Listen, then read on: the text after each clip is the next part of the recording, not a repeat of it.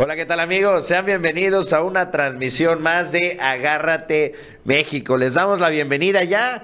Ya llegó el tan esperado y tan anhelado viernes de esta semana cortita. Y bueno, vamos a arrancar con la información porque tenemos bastantes temas el día de hoy.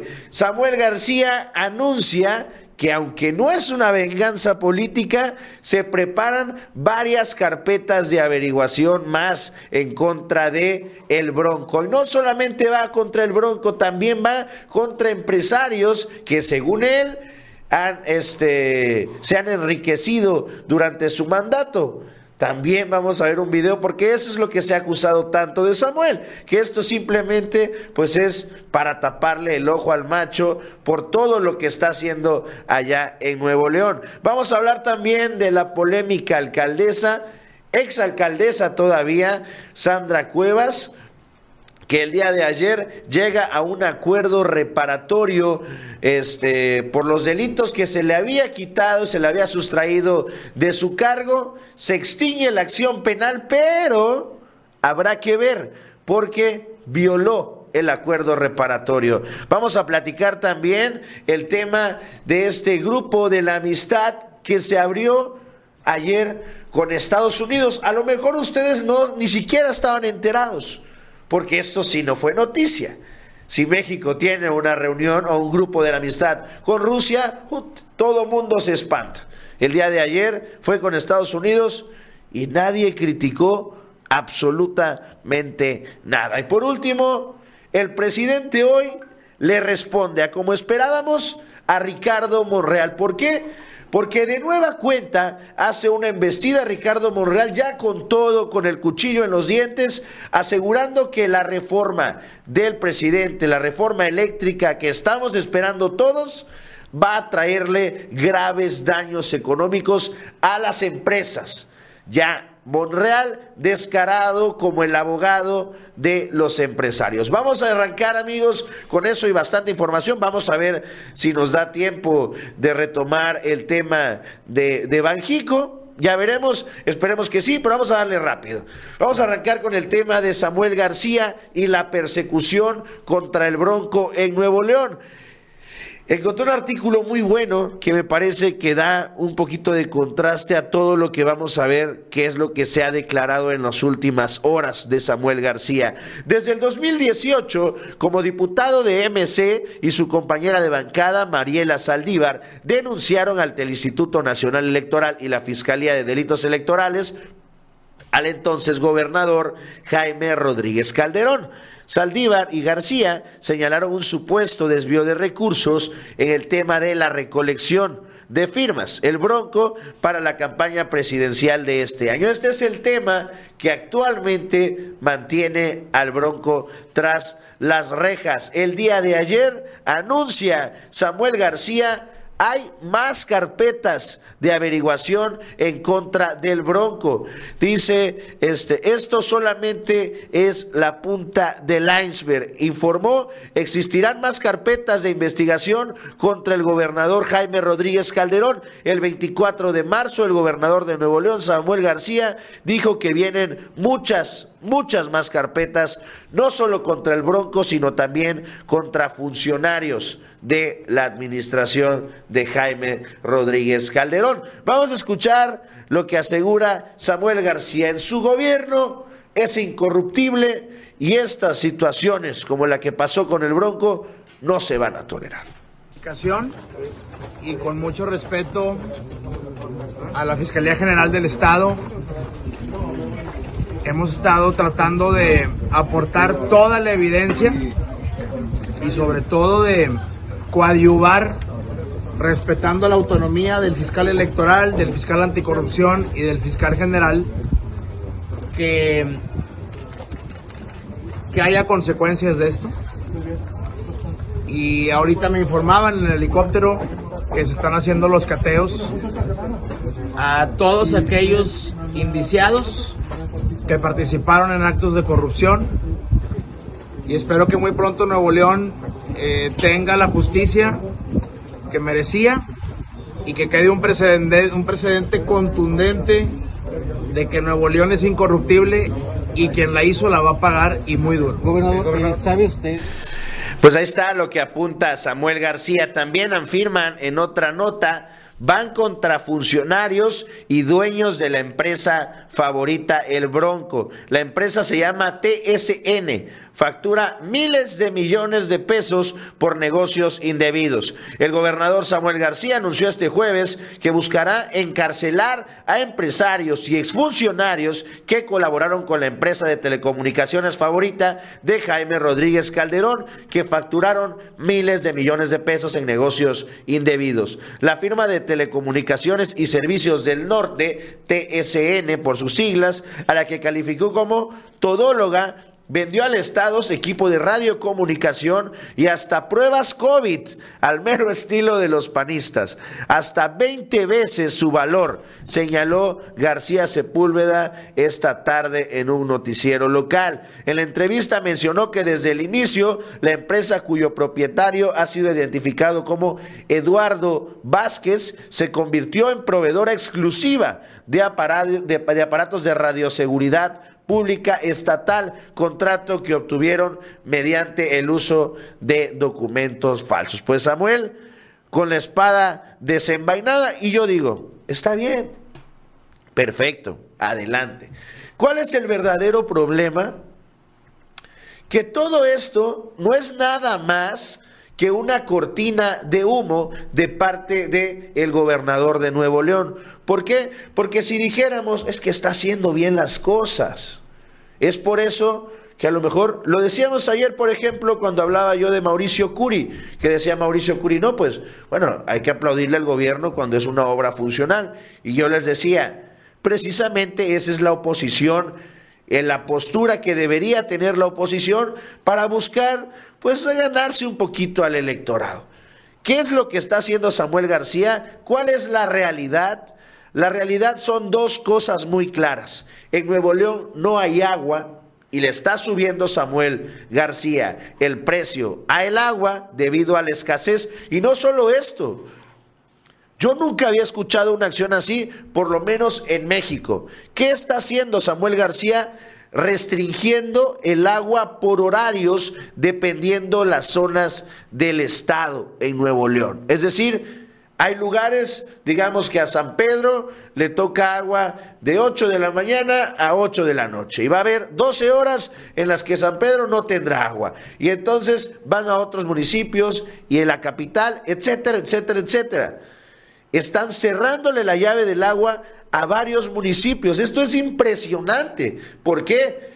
Porque bien sabemos, Monterrey, Guadalajara y la Ciudad de México, pues son prácticamente las capitales del país en cuanto a empresas, en cuanto a derrama económica estamos hablando. Estamos hablando de una super ciudad como lo es Monterrey, que por más de 6, 7, 8 horas en cada municipio no van a tener agua. Esto es un punto. El que sigue, las tarifas de este del metro y de los transportes aseguró, y eso es lo que le han estado pegando muy fuerte a Samuel García, que ahorita lo vamos a escuchar. Es más, vamos a escucharlo primero y ya de ahí venimos al análisis. Vamos a ver. A dejar que el bronco, doblegado por los transportistas, aumente las tarifas. No, señor, no se va a aumentar ni un peso. Lo que usted tiene que hacer es una reestructura, o tenía, porque ya se va. El que llegue se lleva una tarea bien importante reestructurar el transporte en Nuevo León para que sin subir de precio mejore en calidad, en eficiencia, en movilidad y en menos contaminación. Nos vemos pronto, gran logro para Nuevo León, votado por... Pues ahí está Samuel García pegándole al Bronco en aquel momento, en aquel lejano 2018, sí, ¿no? No, 2020, donde decía, pues bueno, tiene que negociar con los transportistas porque lo orillaron a un incremento desmedido. Escuchen esto. Nuevo León incrementa tarifa al transporte público. Esta nota que les estoy leyendo es del día 16 de marzo del 2022. El Congreso de Nuevo León evalúa realizar un incremento. Esta evaluación de parte del Congreso es por propuesta del gobernador. Un incremento a las tarifas del, del transporte público, las cuales rondarían hasta los 18 pesos. A lo mejor sé, podrá ser mucho o poco dependiendo del nivel de ingresos y el poder adquisitivos, pero aquí lo impresionante es lo que se elevó. La propuesta de movilidad es que en la zona metropolitana la tarifa incremente a 15 pesos, mientras que en la periferia se ponga a 18 pesos. Dice uno, ok, puede ser, a lo mejor es aceptable eh, que haya estas tarifas, a mí para un metro se me hace bastante caro, sobre todo por esto. Se estima que el alza ronde de los 4.5 pesos que cobran actualmente hasta los 15 pesos. Es decir, Samuel García no duplicó, triplicó el costo del transporte público en Nuevo León. Para ser precisos, un 233%. La gente que antes se podía ir y regresar a sus casas mediante el transporte metro, que es lo más económico que hay, y antes se gastaban nueve pesos, el día de hoy se van a tener que gastar 36 pesos. Eso es de lo que Samuel García no quiere que hablemos. Y esto deja entrever la claridad de que simplemente todo el show y la maroma que está haciendo allá no es nada más que un circo y un teatro. ¿Para qué? Pues para que no digan nada de los incrementos al, al, transporte público y también de los incrementos en el costo del agua, aunado a esta situación que les platico, le están cerrando la llave por horas a los, sí, a las personas, a los empresarios, a todas las personas que viven allá en Nuevo León, pues tienen que decidir a qué hora se bañan, a qué hora se van a lavar los dientes, a qué horas van a cocinar porque Samuel García va a restringir el uso del agua, como si esta fuera la solución. Pero bueno, vamos a pasar al siguiente tema, amigos. Les recuerdo que le den like, compartan y se suscriban. Al lado de mí tienen, como todos los días, mis redes sociales, mi cuenta de Twitter, Publio Romero, y también mi canal de YouTube, Publio ARL, donde los esperamos todos los días y todo el fin de semana. Aquí. Ay, me salí. Ahí para que no se pierdan el contenido nuevo. Vámonos ya.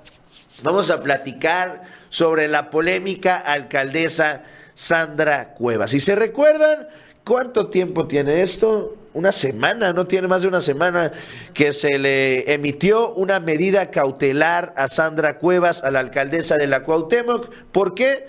Pues por privar de su libertad, por abuso de autoridad y por robo por despojo de las pertenencias de dos elementos de la policía de la Ciudad de México. Estos elementos, bien hecho, no se callaron las arbitrariedades de la alcaldesa, la denunciaron ante la fiscalía y bueno, se tuvo que llevar un proceso. La fiscalía determina como medida cautelar retirar de su puesto a Sandra Cuevas y también en ese momento, aparte de retirarle su puesto, ah, tenía que llegar a firmar, no podía salir del país, incluso se emitió una alerta migratoria para evitar que Sandra Cuevas se pudiera huir por alguna de las fronteras.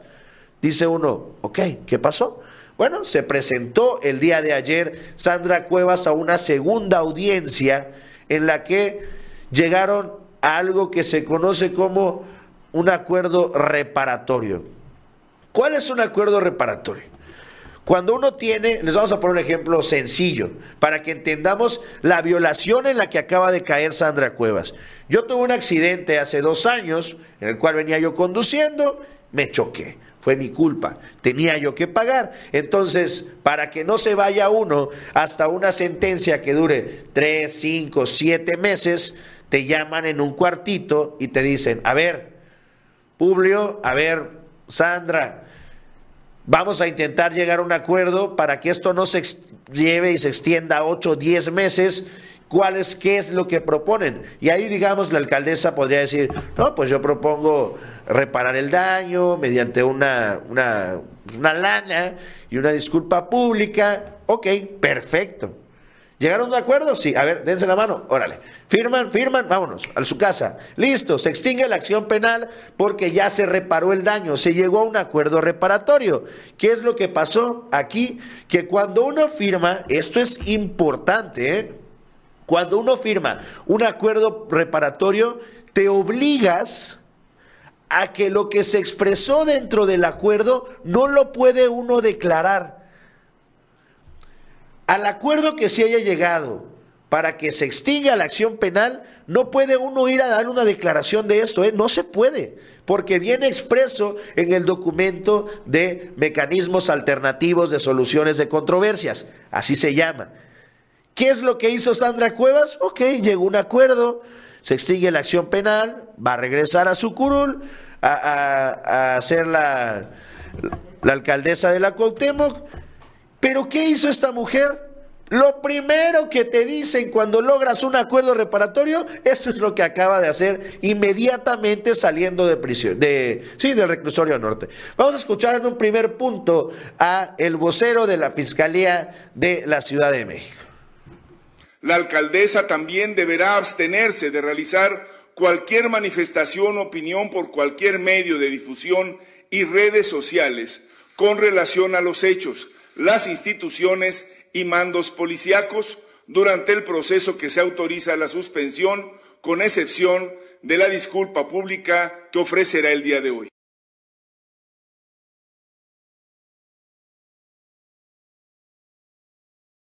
Lo que dice el vocero, un acuerdo reparatorio y una disculpa pública. Vamos a escuchar la disculpa pública que hizo Sandra Cuevas. Vamos a ver. A los policías y lo seguiré haciendo. Y lo más importante, una disculpa pública, que esto quiero que lo entiendan mis vecinos y toda la gente que ha confiado en mí, la alianza. Me disculpo, pero no reconozco los hechos. Me disculpo y me disculpo de corazón con la ciudadanía con mis partidos por este trago amargo y me disculpo también de corazón con Eduardo, con Faustino y con Marco. Si ellos consideran que les hice yo un daño, les ofrezco una disculpa, sin reconocer, insisto, que haya hecho yo algún daño a los compañeros. Les agradezco nuevamente todo el apoyo a los medios de comunicación y si Dios no lo permite, el día de mañana ya estaré trabajando en la alcaldía, surte efectos a partir del día de hoy, pero a mí mañana me van a ver como todos los días a partir de las 5.30 de la mañana recorrer una colonia y seguirle dando resultados a la gente. Gracias. Pues ahí quedó el tema de Sandra Cuevas retomará su cargo como alcaldesa de la Cuauhtémoc, deberá pedir una disculpa pública. Además, el juez estableció como un plan de reparación del daño la exhibición del pago de 30 mil pesos a cada una de las víctimas, cantidad que Sandra Cuevas deberá presentar el día lunes 28 de marzo. La alcaldesa con licencia de la Cuauhtémoc recobrará este jueves el cargo una vez que cumpla con ofrecer una disculpa pública a dos mandos de la Secretaría de Seguridad Ciudadana de la Ciudad de México, a quienes despojó de sus teléfonos y encerró en un auditorio. Pues hasta ahí el tema de Sandra Cuevas ya retoma su cargo en la alcaldía Cuauhtémoc. Parece que fue un buen día ayer para Monreal, pero bueno, hoy le cambió la suerte. Vamos, vamos a pasar al siguiente tema. Entramos ya al segundo bloque del programa. ¿Perdón? ¿Ya subió un video? A ver, a ver, a ver, vamos a ver, antes de, antes de pasar, acaba de publicar un video hace una hora, Sandra Cuevas, vamos a ver qué dice ya regresando y retomando la, diría, la cabeza de la alcaldía Cuauhtémoc. Vamos a verlo. Buen día, familia de la alcaldía Cuauhtémoc, los saluda Sandra Cuevas, su alcaldesa.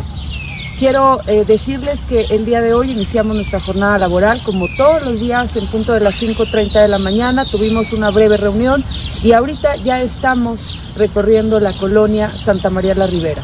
Para mí ha sido uno de los objetivos principales desde que inició esta administración darle una vida nueva al kiosco morisco, así como a las calles que conectan precisamente a este lugar que es emblemático.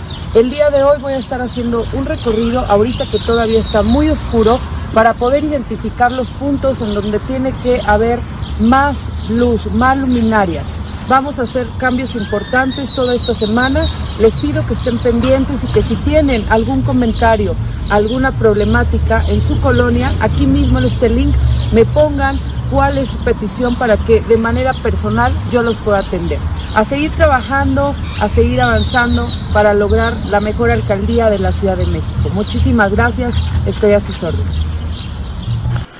La mejor alcaldía de la Ciudad de México con la peor alcaldesa de todo el país, me atrevería yo a decirlo. Vamos ya a pasar al siguiente tema. Ahora sí, vamos a hablar del tema, pues el día de ayer, esto pasó un poquito inadvertido, ¿eh? yo no vi mucha información sobre esto, al contrario de lo que pasó cuando se anuncia que se iba a armar un grupo de la amistad en el Parlamento de México y Rusia. Uf, prácticamente, perdón, la gente estaba enloqueciendo, decía, no, no, ¿cómo va a ser? ¿Cómo vamos a dar el apoyo a Rusia si ellos están invadiendo un pobre país? Los pobres ucranianos están sufriendo ante las manos de los perversos nazis rusos. Bueno, pasó los mismos rusos reconocieron, el embajador de Rusia en México reconoció el apoyo de López Obrador, reconoció el apoyo del gobierno, sobre todo al no caer en las perversas manos de Estados Unidos y prestarse a las sanciones económicas desmedidas, al no prestarse a las sanciones y al bloqueo informativo que ha instaurado Estados Unidos y que ha diría que le ha apretado el brazo a prácticamente todo el occidente y también Europa para que no se entere nadie de lo que realmente está pasando entre Rusia y Ucrania. Esto fue tema de qué hablar y todo el mundo habló de este tema. Antes de escuchar lo que se platicó el día de ayer, porque les platico, ayer hubo también un grupo dentro del Parlamento. También el día, perdón, el que fue de con Rusia fue convocado por el Partido del Trabajo. El día de ayer es uno convocado por el Morena y es una reunión entre México y Estados Unidos. Llegó el embajador Ken Salazar. Pero vamos a escuchar, para entrar a las traiciones de Monreal, lo que dijo Ricardo Monreal sobre esta reunión, sobre este grupo de la amistad entre México y Rusia. Grupo de amistad que se constituyó en Cámara de Diputados México-Rusia. En el Senado vamos a actuar con prudencia. Creo, creo que no es oportuno en este momento constituir grupos de amistad de esa naturaleza. Y tenemos que estar todos los mexicanos y los legisladores por frenar la guerra, por ayuda humanitaria, por proteger a los desplazados y a los perseguidos en el mundo, aquellos que están perdiendo sus hogares con motivo de la guerra. Hay que actuar de manera humanista. Y, por eso, y por eso porque el gobierno ha fijado una postura en contra de la invasión, ¿no? Yo, a los ciudadanos que están siendo perseguidos no conviene meternos a respaldar a ningún gobierno, sino a la gente. Pero en el Senado particularmente no haremos ningún tipo de expresiones de ese tipo. Vamos a respetar. Más bien me gustó eh, la resolución de la ONU ahora que presentó México y Francia es buena porque consiste precisamente en la ayuda humanitaria a quienes están perdiendo la vida, sus familias, sus hogares. Creo que por ahí debe de ir México en esta consideración internacional. Senador, ¿cómo es? Pues parte de estos dos personajes que siempre están en contra de lo que haga la izquierda, pues fue Ricardo Monreal y también al que se le sumó a las críticas por la instauración de este grupo fue Porfirio Muñoz Ledo. En fin, vamos a pasar a, diría, dentro del mismo tema, no solo con Rusia, el Congreso de México también estableció un grupo de amistad con Estados Unidos. Quien Salazar, embajador de los Estados Unidos, señaló su concordancia por reforzar la relación bilateral porque las economías de las dos naciones son, son, una prioridad por lo que este jueves 24 de marzo se concretó la instalación del grupo mismo que quedó presidido por Miguel Torruco, diputado federal de Morena, quien afirmó que la agenda bilateral debe enfocarse en tres temas, simplificar el voto migrante, extender programas de visas temporales para impulsar el intercambio. Vamos a ver también, este, a ver, ¿cuál es el siguiente video que tenemos? A ver. Va. Vamos a ver ese. Este, esto, hay que decirlo, se da en el contexto de que el día de ayer también hay una embestida, un ataque a Morena y a la 4T de parte de Estados Unidos, quien acusa que México es un país, el principal país en el que hay espías rusos. Vamos a escucharlo, está en inglés, pero es muy breve, ahí para los que sean bilingües, para que le entiendan. Lo que no, no dice nada más que que sí, en efecto, México está inundado, está, dirá, usted debe tener por ahí un espía ruso abajo de su cama, es obvio, así lo dicen los Estados Unidos. I would point out that the, largest portion of uh, GRU members in the world uh, is in Mexico right now. Those are Russian intelligence uh, personnel. uh, and they keep an eye very closely on their opportunities to uh, have influence on U.S. Uh, opportunities and access.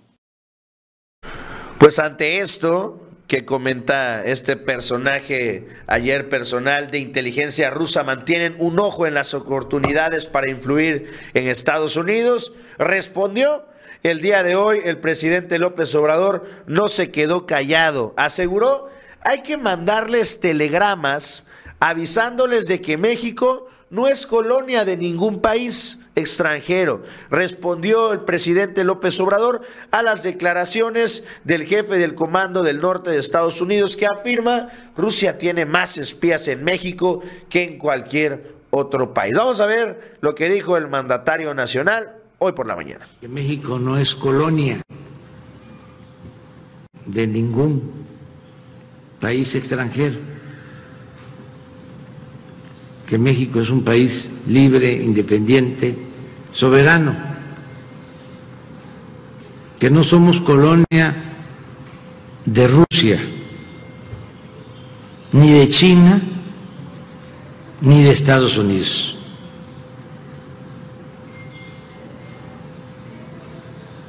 Que México es un país independiente, libre y soberano.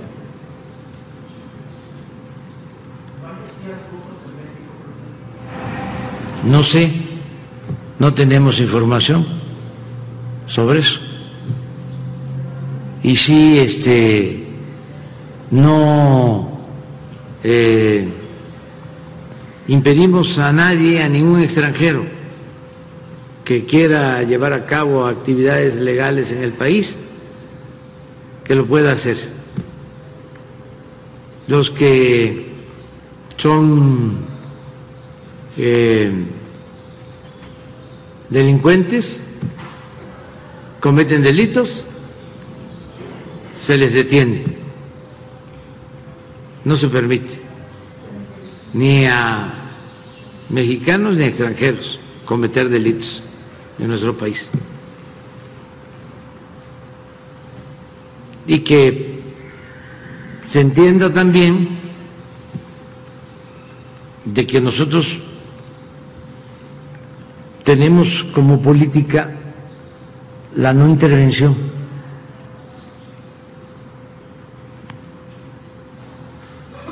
Que recuerden lo que decía el presidente Juárez, entre los individuos como entre las naciones, el respeto al derecho ajeno es la paz. Así, de sencillo. Nosotros no vamos a Moscú a espiar a nadie. Pues ahí muy claro lo que dice el presidente López Obrador. Dejó, pues sí, puso en su lugar ante este tipo de declaraciones que hay que decirlo con certeza. Lo único que buscan es seguir ejerciendo presión de parte del gobierno americano para que México acate las medidas y las sanciones a, este, a Estados Unidos. Precisamente ya no lo metí bien, este, ah, vamos a pasar. Déjenme, buscarlo rapidito. Porque, a ver si lo encuentro, porque, no, mejor lo pasamos en, la, el ratito, en el noticiero de la noche, porque de unas declaraciones también Kamala Harris, que anuncia se va a crear un grupo a favor de la democracia en los que integra algunos países de América Latina, del Occidente, los países aliados al imperialismo yanqui, y deja casualmente en un grupo a favor que promueve la democracia, deja fuera a México. Con esta idea, con esta historia que ha venido manejando bastantes medios en Estados Unidos, financiados por el gobierno americano, en el que se acusa, México es un país donde no hay una como decía, es un país donde no hay una verdadera democracia. Recordemos el mapita ese que nos sacó, creo que era The Economist o The Financial Times, donde se veían los países con unas democracias casi perfectas y veíamos a Canadá, eso que es prácticamente una dictadura, veíamos toda Europa pintadita de azul, bien bonita, todo era una democracia perfecta, aparecía Estados Unidos también como una democracia perfectible y México en amarillo. ¿Y cuál era el titular de los medios? México no es considerado ya una democracia, un régimen democrático. Estamos en medio, entre un régimen democrático y un régimen autoritario. Eso es lo que se ha intentado vender desde hace varios meses, incluso antes de la guerra, o si así le quieren decir, de la guerra entre Rusia y Ucrania intentar desacreditar, intentar quitarle, pues sí, la aceptación a nivel internacional que tiene López Obrador, que a pesar de los ataques, tanto de latinos como de los periodistas locales, como de los medios nacionales, de los gobiernos del gobierno americano, a pesar de los pesares, el presidente sigue siendo el segundo mandatario, ahí está el mapa, este, el segundo mandatario con mayor aceptación a nivel mundial, solo por debajo de el presidente de la India. Ahí está el mapita que les recordaba, ahí vemos todo, todo azulito, bien bonito, todo es una democracia perfecta. De México para arriba, Canadá, no hombre, Estados Unidos, ¿de qué hablamos? Todo funciona en óptimas condiciones. Brasil, señores, Brasil, Argentina, Chile, Australia, hasta países de África donde prácticamente tienen pues desgobiernos y Europa, eso sí, son democracias. Y en amarillo y rojo, ¿quién es? Qué curioso, ¿no? Porque Rusia está en naranja en un régimen autoritario y México en un régimen casi autoritario. ¿Por qué? Pues porque se junta con los perversos rusos que le estamos tendiendo ahí mesas de diálogo. Así está la cosa y es clara la presión internacional que intentan ejercer contra el gobierno del presidente López Obrador. Vamos a pasar ya ahora sí al tema principal del día de hoy. No los hago esperar más. Los invito como todos los días a que se suscriban aquí a Chapucero Network y también a que me acompañen a través de las redes sociales. Aquí está mi Twitter, Publio Romero, así me pueden encontrar y mi canal de YouTube Publio ARL son mis iniciales, Publio Arturo Romero López, échanos la mano, les agradezco muchísimo las donaciones que han ido llegando, pero les reitero, Este, ahí dice Gladys Lamas, un saludo de mi esposo Francisco desde California. Gracias por informar. Gracias a ti, Gladys. Y les reitero la invitación a que se suscriban. Si nos quieren apoyar de verdad, no necesitan enviar dinero, se agradece. Claro que se agradecen las aportaciones, pero si nos quieren beneficiar de manera directa, con un like, con una suscripción y activando la campanita, con eso basta y sobra. Vámonos ya de lleno con el tema principal. De ser aprobada como está, la reforma eléctrica ocasionaría daño por muchos miles de millones de dólares, asegura Ricardo Monreal. Nuevamente el coordinador de los senadores de Morena, Ricardo Monreal, insiste en que la reforma constitucional en materia eléctrica del presidente López Obrador no puede ni debe pasar tal cual por lo tanto, señala que debe haber modificaciones en la Cámara de Diputados para evitar que después tenga que dirimirse en tribunales internacionales.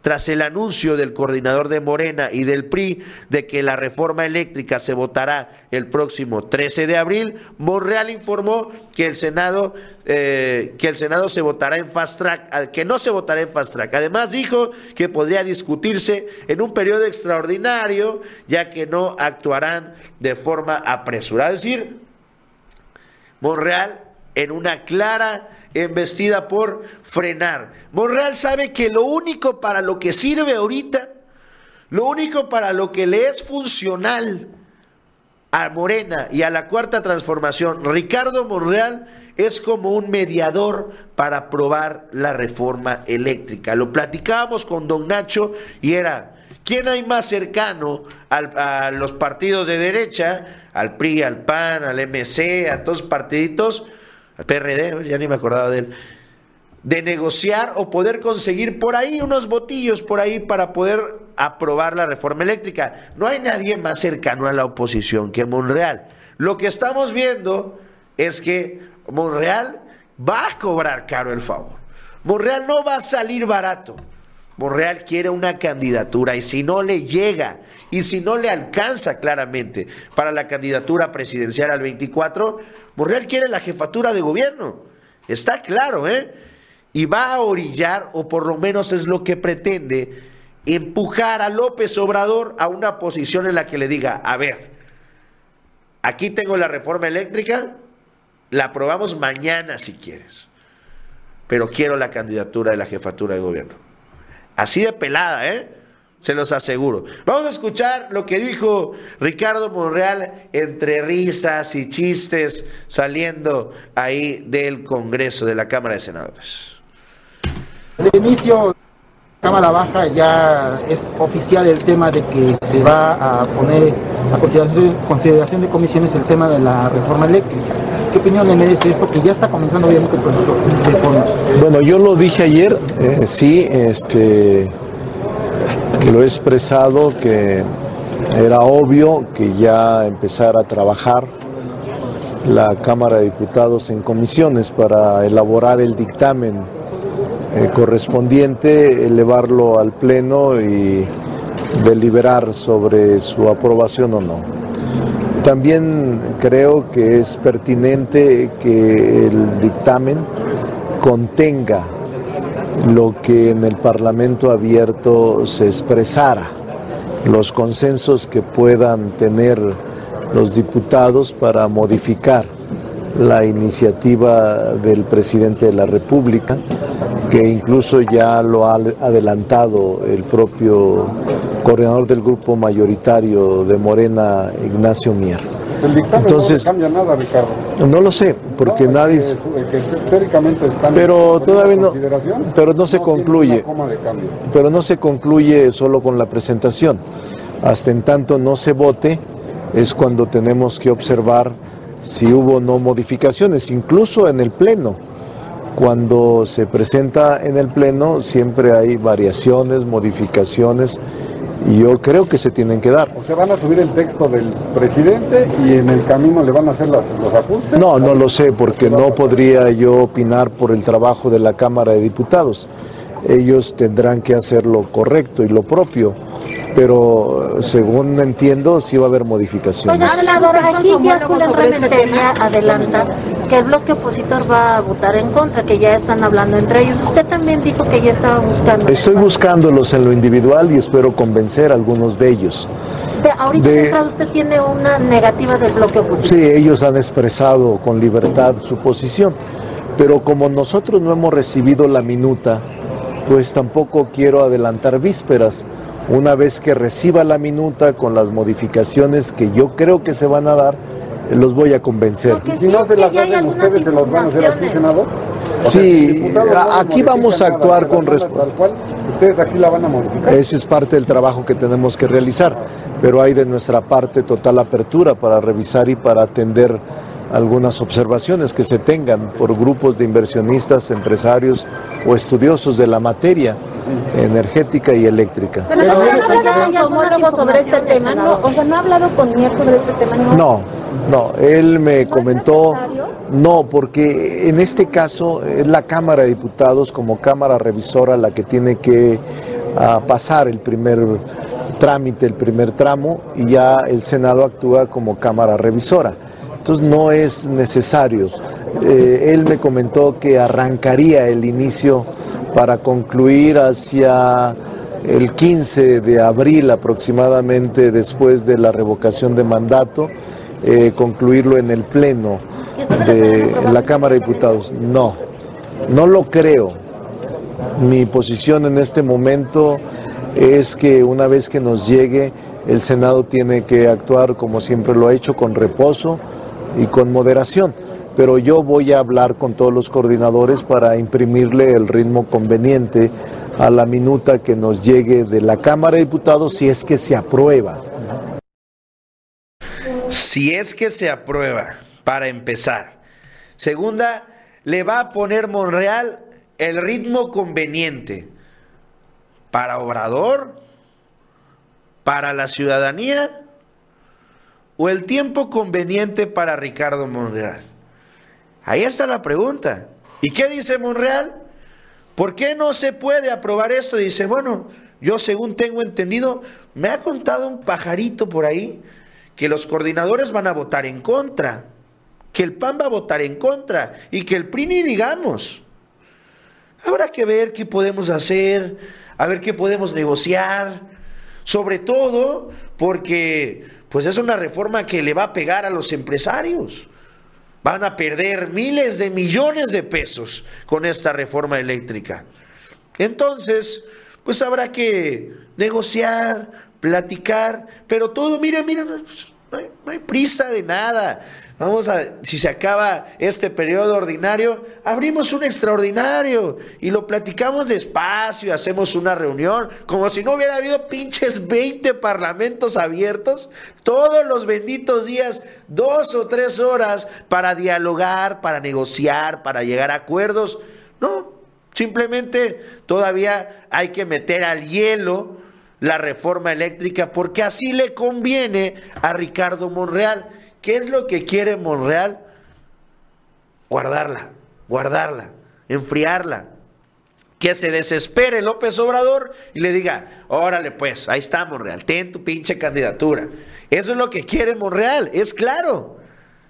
Aquí está abiertamente señalando al presidente y decirle, bueno, a ver, aquí los cacahuates que truenan son los, perdón, los chicharrones que truenan son los míos.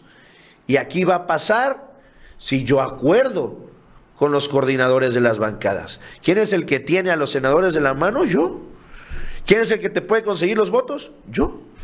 ¿Quién es el que decide si esto pasa en fast track o no? Yo. ¿Con quién tienes que quedar bien? Pues conmigo. Y si no, sacamos la carta de hay que defender los intereses de los empresarios y nos aplazamos seis meses más. ¿Cuál es el problema? Si las elecciones son hasta el 24, la podemos aprobar el 23 con la calma, con el diálogo, con la aprobación de las bancadas. Eso es lo que intenta Ricardo Monreal. Y ante este señalamiento, pues bueno, vamos a ver primero el de Monreal, ese. Aseguro, hoy se le preguntó al presidente López Obrador, porque también del tema anterior, ahorita vamos a hablar, el mismo Ken Salazar también expresó su molestia. Pero vamos primero con Monreal. ¿Por qué? Porque hoy ya fue contundente presidente López Obrador y asegura, Monreal está desinformado. No habrá pérdidas millonarias si se aprueba la reforma eléctrica. Eso es falso, al contrario. Gana el pueblo y el pueblo debe ser el único amo de los servidores públicos. Y los únicos negocios que deben defender son los públicos. AMLO así lo dijo el día de hoy. Sí, acerca de las pérdidas millonarias es lo mismo, ¿no? Es este lo que sostienen los que eh, mantienen privilegios ahora porque reciben subsidio y no quieren perder los privilegios. Y tu periódico defiende a estas empresas. Entonces hablan de pérdidas millonarias. También el senador Monreal lo ha dicho, presidente. Pues está este, eh, desinformado porque no hay pérdidas. Al contrario, gana el pueblo de México. Y cualquier diputado, cualquier senador, cualquier legislador debería estar pensando en lo que le conviene al pueblo. Eh, el único eh, amo que tiene un servidor público es el pueblo. Nada más. No Y los únicos negocios que deben de importar a los funcionarios son los negocios públicos. No.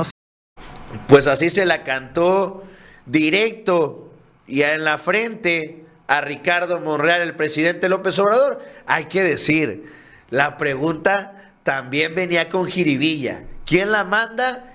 El reportero, o sí, el, reportero de reforma, que bueno, busca ahí el buscapié, el titular, y está bien, pues es su chamba. Pero aquí el presidente no se dejó, no se guardó ni una sola palabra. Monreal lo que tiene es que está desinformado. Yo le, yo le añadiría ahí, Monreal lo que tiene es que es un vendido y quiere a toda costa un hueso, porque así se maneja Ricardo Monreal. No le basta con que ya su hermano tenga una gubernatura, no le basta con que su otra hermana tenga una alcaldía, no, Monreal quiere todos los juguetes para él y se va a asegurar que si no los tiene él, no los va a tener nadie. Y también porque el que habló de este tema, parece que se ponen de acuerdo, caray. Fue Ken Salazar el día de ayer en el grupo de la amistad. Fíjense qué curioso. En el grupo de la amistad que abre Estados Unidos, perdón, Rusia y México, no hay nada más que halagos de parte del embajador ruso hacia López Obrador, hacia el gobierno de la Cuarta Transformación, reconocimiento, apertura al diálogo, buenas negociaciones, le dan su lugar a México, el lugar que tiene, a pesar de que México no es un principal socio comercial del país de, Rusia. Contrario a que viene Estados Unidos, se le invita al diálogo, a platicar, ¿Y qué es lo que te dice quién Salazar? No dice gracias a López Obrador, no dice gracias, no le tiene que dar gracias a López Obrador, tampoco es necesario.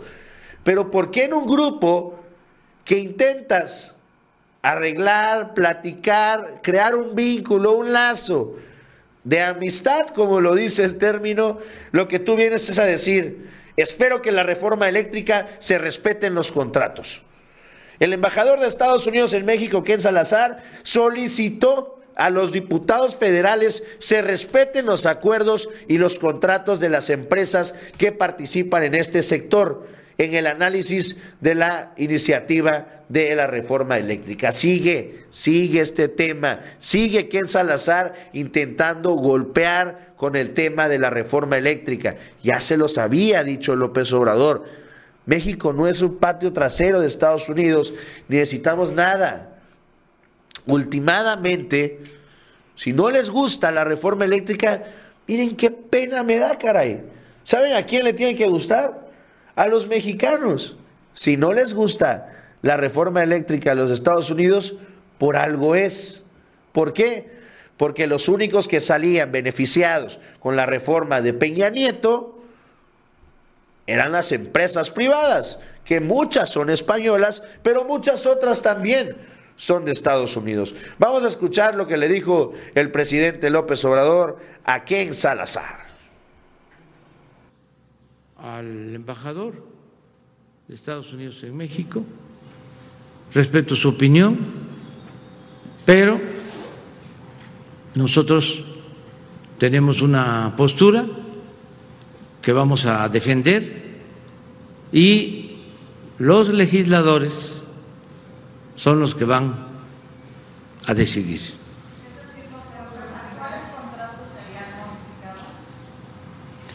Eso este, va a resolverse una vez que se apruebe. Mi propuesta es que se considere la iniciativa como la presentamos, que no haya modificaciones, sobre todo en lo fundamental. Y hay otro asunto que no debemos de olvidar. En esa iniciativa de ley de reforma a la Constitución va lo del litio, porque no se quiere hablar de eso. Pues ahí lo que dice también le contesta López Obrador, el presidente Andrés Manuel López Obrador, a Ken Salazar. Vamos a hablar también en un siguiente tema ya para cerrar el noticiero del día de hoy, porque el presidente revela quién le informó por adelantado el aumento de tasas de Banjico. Recordemos, el día de ayer fue tema el que anuncia el presidente López Obrador, el incremento del 6 al 6.5% la tasa de interés de Banjico. Este, este viernes el presidente López Obrador aseguró, pues sí, cometió un error. Él pensó que ya se había dado a conocer esta información de parte de Banjico y no que se iba a dar a conocer apenas ayer en la tarde. Y bueno, ofreció, fíjense nada más la diferencia de mandatarios. Cuando el dicho siempre ha sido, el jefe no se equivoca y cuando se equivoca vuelve a mandar. Aquí no. Aquí López Obrador tiene la humildad de decir, ¿saben qué? La regué. No me informé bien, no sabía que no se había dado a conocer, ofrezco una disculpa y vámonos para adelante. No pasa nada, discúlpenme y vámonos. Esto es lo que anuncia el presidente López Obrador y extiende esta disculpa pública por haber sido él el que diera la primicia, la noticia del incremento de las tasas de interés en México. Vamos a verlo. Eh, participa en la reunión del Banco de México el secretario de Hacienda. Entonces, él me informó de que se había tomado la decisión por unanimidad de aumentar la tasa de interés de 6 a 6.5%. Entonces, me mandó la tarjeta, esto por la tarde noche de antier, Pensé de que ya se había dado a conocer y en la mañana salió el tema y yo di a conocer que ya había aumentado la tasa de 6 a 6.5. pero todavía formalmente no se anunciaba. Entonces yo eh, me adelanté a informar. Ayer que estuvimos en la convención bancaria, le ofrecí disculpa a la gobernadora del Banco de México y ellos entendieron de que fue pues un error de mi parte. Dicen en política de que la forma es fondo, y es cierto, pero también es cierto que el fondo eh, es forma y es convicción. Este, lo más importante de todo es que de verdad, no solo respetando las formas, se respete la autonomía del Banco de México. Y eso, pues nosotros lo estamos haciendo, respetando la autonomía del Banco de México, no haciéndole a la simulación de siempre, heredada del porfiriato, que la constitución, las leyes se respetaban en la forma para violarse en el fondo. Entonces nosotros somos respetuosos de este, lo que decida el Banco de México.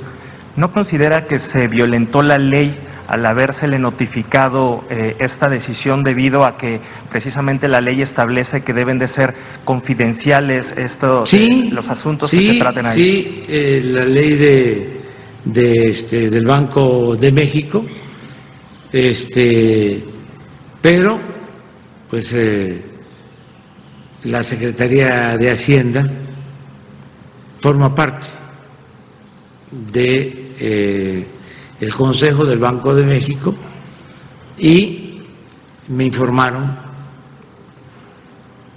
y yo di a conocer este resultado. Los tecnócratas. Pues ahí está, más que clara la situación. Este fue Ramírez, Rogelio Ramírez de la O, quien le informó al presidente. El presidente, pues sí, lo dio a conocer, fue un error, se disculpa y le seguimos a la plana. Amigos, pues con eso nos despedimos el día de hoy. Les, este, a ver, a ver. Ah, no, nos faltan los boletines, perdón.